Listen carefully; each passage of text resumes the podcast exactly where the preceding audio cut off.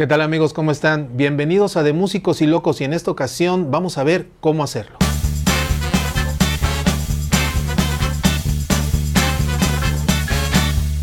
Bienvenidos a un nuevo capítulo de De Músicos y Locos. Recuerden que los viernes son de cómo hacerlo.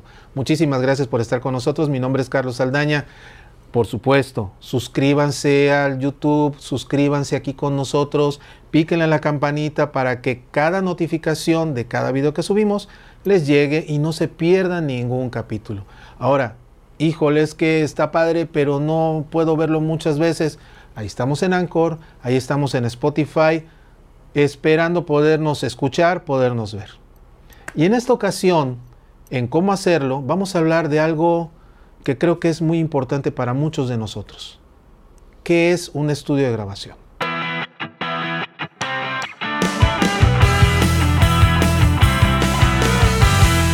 La grabación, amigos. ¿Cómo es eso? ¿De dónde viene? ¿De qué se trata? ¿Cómo se come? Bueno, resulta que cuando nuestro amigo Alejandro Graham Bell, allá a finales de 1800, nos dice a todos, oigan, inventé el teléfono, cuando inventó el teléfono, como todos lo sabemos, necesita un micrófono y también una bocina. Entonces, a partir de ahí se desarrollan los micrófonos. A partir del desarrollo de los micrófonos y a la par de los cilindros donde se podía grabar y reproducir sonidos en principio, eventualmente música, que esa es em, la patente quedó con eh, Tomás Alba Edison pero después llegó el gramófono, que son estas cornetotas grandes con estos, eh, con estos discos acetatos que tenían ahí una cosa con una agujita y que le daban vuelta a una manivela y tocaba uno o dos temas porque eran discos pequeños. A partir de ahí, amigos, estamos hablando de principios de los albores del siglo XX, se desarrolló lo que conocemos como la industria del entretenimiento, más claramente la industria de la música. En algún punto llegó el momento en que por supuesto fue necesario contar con espacios adecuados para trabajar el sonido. Conste que todavía no estoy hablando de la música, estoy hablando del sonido. Por supuesto, el entretenimiento viene de la mano con la música. Todavía no había televisión, por supuesto ya había cine, pero era sin sonido. Entonces el, el tema de agarrar y escuchar en un aparato una orquesta tocando, a un cantante o a una voz, es, es interesante. Les voy a poner un ejemplo que nos atañe a nosotros en México.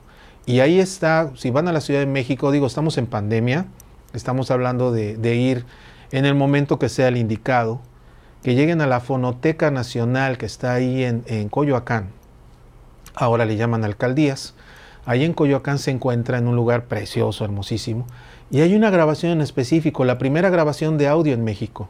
Fue con un aparato de Tomás Alba Edison y la voz es la de Porfirio Díaz. Bueno, ya pasó todo eso y ahora qué, ¿no? Y eso que tiene que ver con, con el estudio de grabación. Es muy simple. Eh, sobre todo ya a partir de los años 30, se desarrollan estos em, espacios, los micrófonos, las consolas o mixers, donde grabar y se empieza a poder captar música, porque muy rápidamente se dieron cuenta que podían vender los discos, vender las copias de estas grabaciones y generar un dinero muy, muy interesante. Una vez que ya en los años 40, 50, que ya estaba establecido eh, como tal la, la industria del disco, del entretenimiento, que todo estaba, por supuesto, desde hace muchísimos años todo está entrelazado. El cine, comenzaba la televisión, por supuesto los discos, entonces el cantante también actuaba, etcétera, etcétera, etcétera. Eh, ya las grandes estrellas, estamos hablando del, sistema de estrellas exactamente, que viene de Hollywood y permea en todo el mundo, los estudios de grabación se vuelven espacios muy importantes, muy, muy importantes. Ya se desarrolla una acústica, ya se comienza a hablar de ingeniería de acústica, de ingeniería en comunicaciones, que también deriva en ingeniería de audio. Eh, ya comenzamos a las grandes orquestas y llegan los directores, los arreglistas. Y en aquella época estoy completamente seguro que los ingenieros no me van a dejar mentir, los, los de la vieja guardia, los maestros, quienes, eh, por ejemplo, llegaban y el maestro director de tal orquesta desplegaba el papel, por supuesto todos los músicos ahí con su papel, y el cantante ya todo ensayado, y a ver maestro, aquí está esta parte, aquí está la otra, y tú como ingeniero tenías también que interpretar esa situación. Digo, están las eh, grabaciones legendarias de Jorge Negrete, Pedro Infante, etcétera, todos ellos. Y se creó un ambiente y una época maravillosa de glamour, de, gran creatividad, por supuesto, insisto, cine, música, radio, prensa, televisión.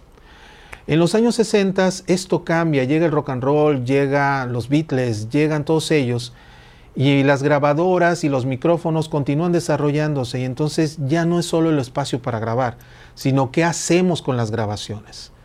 Los Beatles, por ejemplo, hacemos el, típico ejemplo del Sargento Pimienta, del disco que posiblemente cambió la forma de trabajar, donde ya se crearon sonidos a partir de la tecnología que se utilizaba. Digo, grababan a cuatro canales, imagínense, y lograron estos sonidos muy interesantes que son, en muchos casos, siguen siendo base, ¿no? Para muchas cosas que se crean actualmente. Por supuesto, ya para nosotros son grabaciones ya antiguas, pero de alta fidelidad y que, insisto, siguen enseñando muchos tips, muchos detalles de cómo trabajar. No solo la música, sino los efectos de audio, todo esto que vino a derivar después, eh, ya en la música electrónica, ya en todo lo que sucede a partir de los años 70, 80. Actualmente, el estudio de grabación, más que el espacio, es el concepto, es el proyecto, es de qué se trata.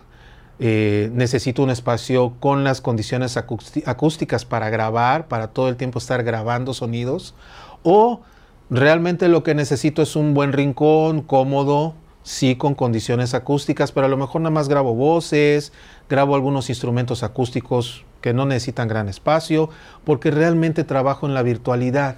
Es decir, eh, si yo tengo X librerías de sonidos, de instrumentos, de efectos, etc. Y en realidad ahí hago toda mi creación, creación musical. ¿sí? Eso es bien importante tenerlo claro. Y en ese aspecto me gustaría brindar mi opinión, y ahora sí muy personal. Yo pienso que hay que tomar en cuenta lo mejor de cada una de las épocas. Creo que vale la pena tener un par de excelentes micrófonos. Creo que vale la pena tener un pequeño espacio donde pueda grabar aisladamente, pero a lo mejor puedo grabar una batería, puedo grabar un metal, puedo grabar una voz, puedo grabar eh, una guitarra, qué sé yo.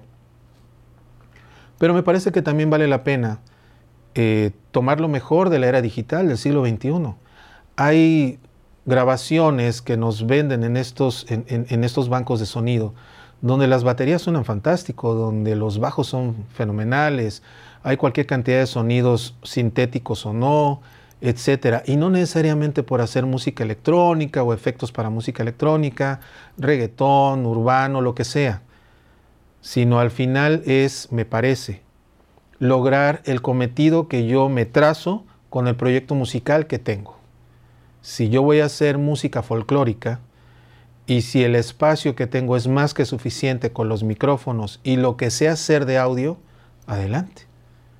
Sin embargo, si mi proyecto es acústico, sí es muy importante contar con un espacio adecuado para eso.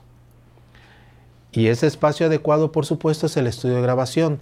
¿Dónde? ¿Con quién? Caray, por supuesto, pues depende de dónde vivo, qué estudios de grabación tengo más cerca, cuál es mi presupuesto, cuál es mi expectativa.